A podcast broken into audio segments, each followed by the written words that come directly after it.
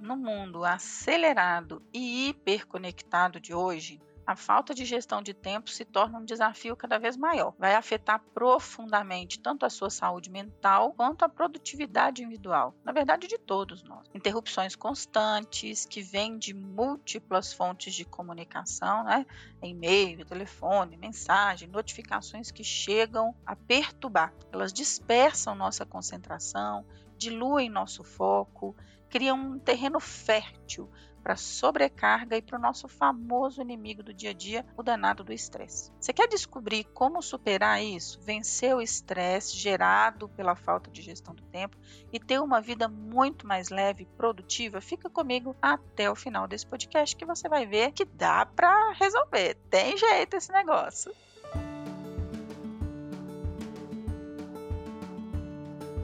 Olá, eu sou a Sheila, psicóloga e mentora de carreira, e esse podcast é pensado para você que quer se desenvolver e ser uma pessoa melhor e muito mais feliz. Esse cenário da, do estresse, da sobrecarga, ele está longe de ser o incômodo passageiro. Ele tem implicações profundas no nosso bem-estar emocional. Essa constante sensação de estar atrás das obrigações, correndo atrás do prejuízo, lutando para manter a cabeça fora d'água? Você já se sentiu assim? É como se todas as responsabilidades fossem um mar e que a gente está ali tentando manter a cabeça fora. Isso pode desencadear uma espiral de estresse e ansiedade. Esse podcast vai explorar como a gestão eficaz do tempo não é apenas uma habilidade útil para aumentar a produtividade, mas também uma ferramenta poderosa e essencial para manter o equilíbrio emocional oferecendo estratégias básicas, simples, mas concretas para aqueles que se encontram presos nesse ciclo de sobrecarga, procrastinação, estresse e exaustão, ok? Vamos começar por um ponto que é bem necessário, é a sua mudança de mentalidade em relação a lidar com as suas atividades do dia a dia. Por quê? Se perder em excesso de atividades, é um dos principais gatilhos para o estresse e para a ansiedade. O primeiro ponto nisso é a sobrecarga e as expectativas irrealistas. Então, quando a gente assume mais tarefa do que é possível dar conta com o tempo que a gente tem, a gente cria e leva também as pessoas a expectativas irrealistas, né? expectativas surreais sobre o que a gente pode alcançar. Às vezes a gente tem uma expectativa, então eu achei que eu ia dar conta. Eu ouço muito isso. Sheila, eu recebi a atividade, eu achei que ia dar conta. Quando eu comecei para fazer, eu vi que era muito pior. Quem nunca passou por isso, né? Isso causa frustração, ansiedade, quando essas expectativas não são atendidas por você, ou você não atende também as expectativas que criou nos outros. Então, assumir mais tarefas do que é possível é ponto negativo, né? A falta de tempo de recuperação. Isso é uma coisa que eu observo demais nos meus clientes. Hoje mesmo conversei com um deles sobre como é importante criar um horário no dia para liberar o estresse, criar uma rotina de descompressão. Eu falei com ele e falo para você aqui, às vezes você vai precisar separar um tempo suficiente para descanso e recuperação. A gente fala muito do sono, que é o nosso melhor momento de descanso.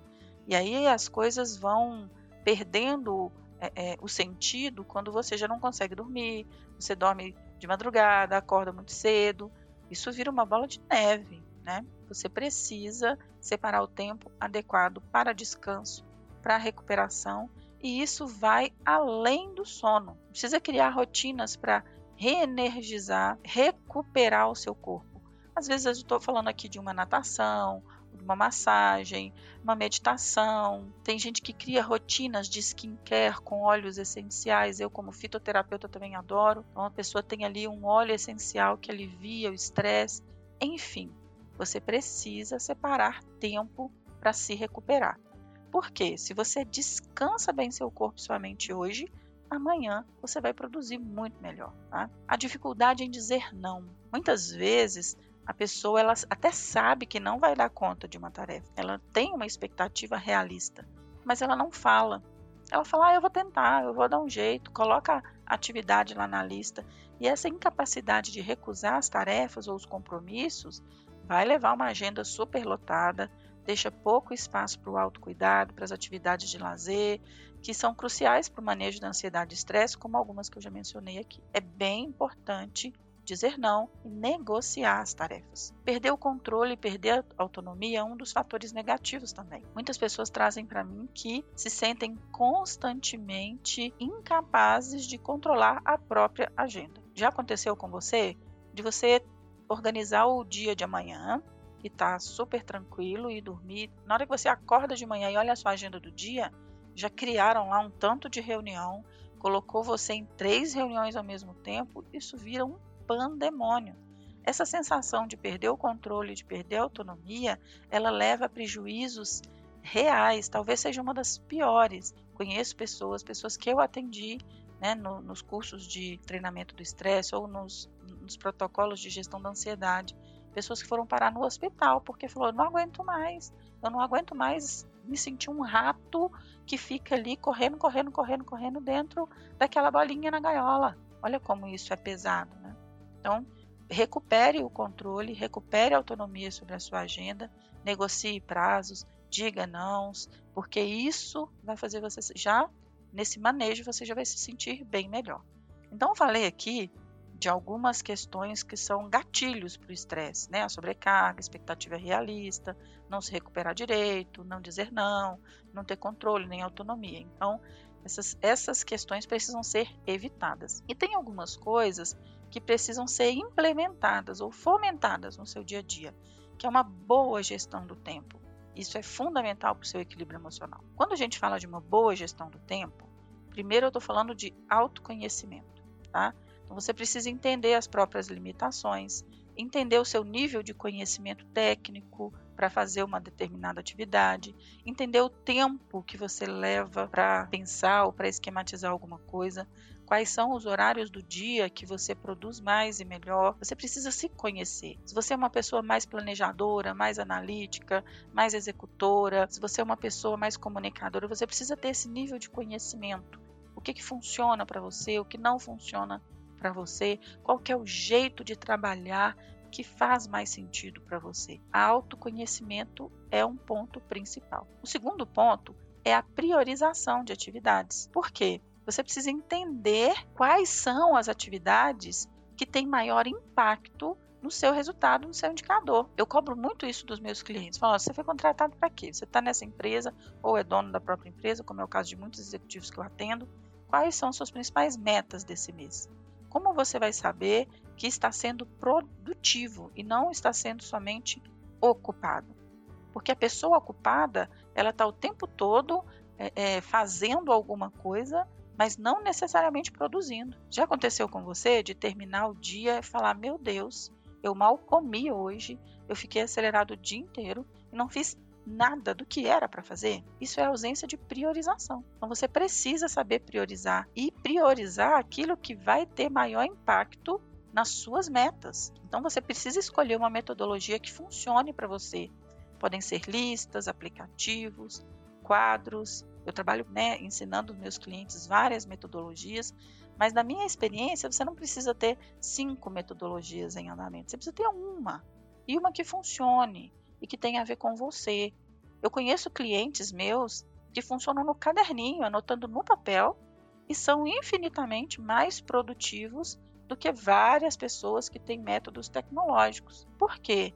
Porque uma vez que anotam, já colocam um número ali, olha, é, se é número 1 um em prioridade, se é número 2 em prioridade. Já usa ali alguma matriz de priorização. Tem um cliente meu que ele já divide o caderno dele na matriz de Eisenhower, que é a matriz de priorização, né? Urgente, importante, não urgente, não importante.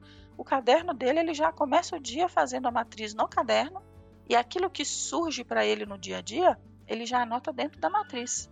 Olha que legal, olha que metodologia interessante. Um outro ponto extremamente importante é reduzir a procrastinação. Então, é claro que todos nós procrastinamos um pouquinho, cá entre nós.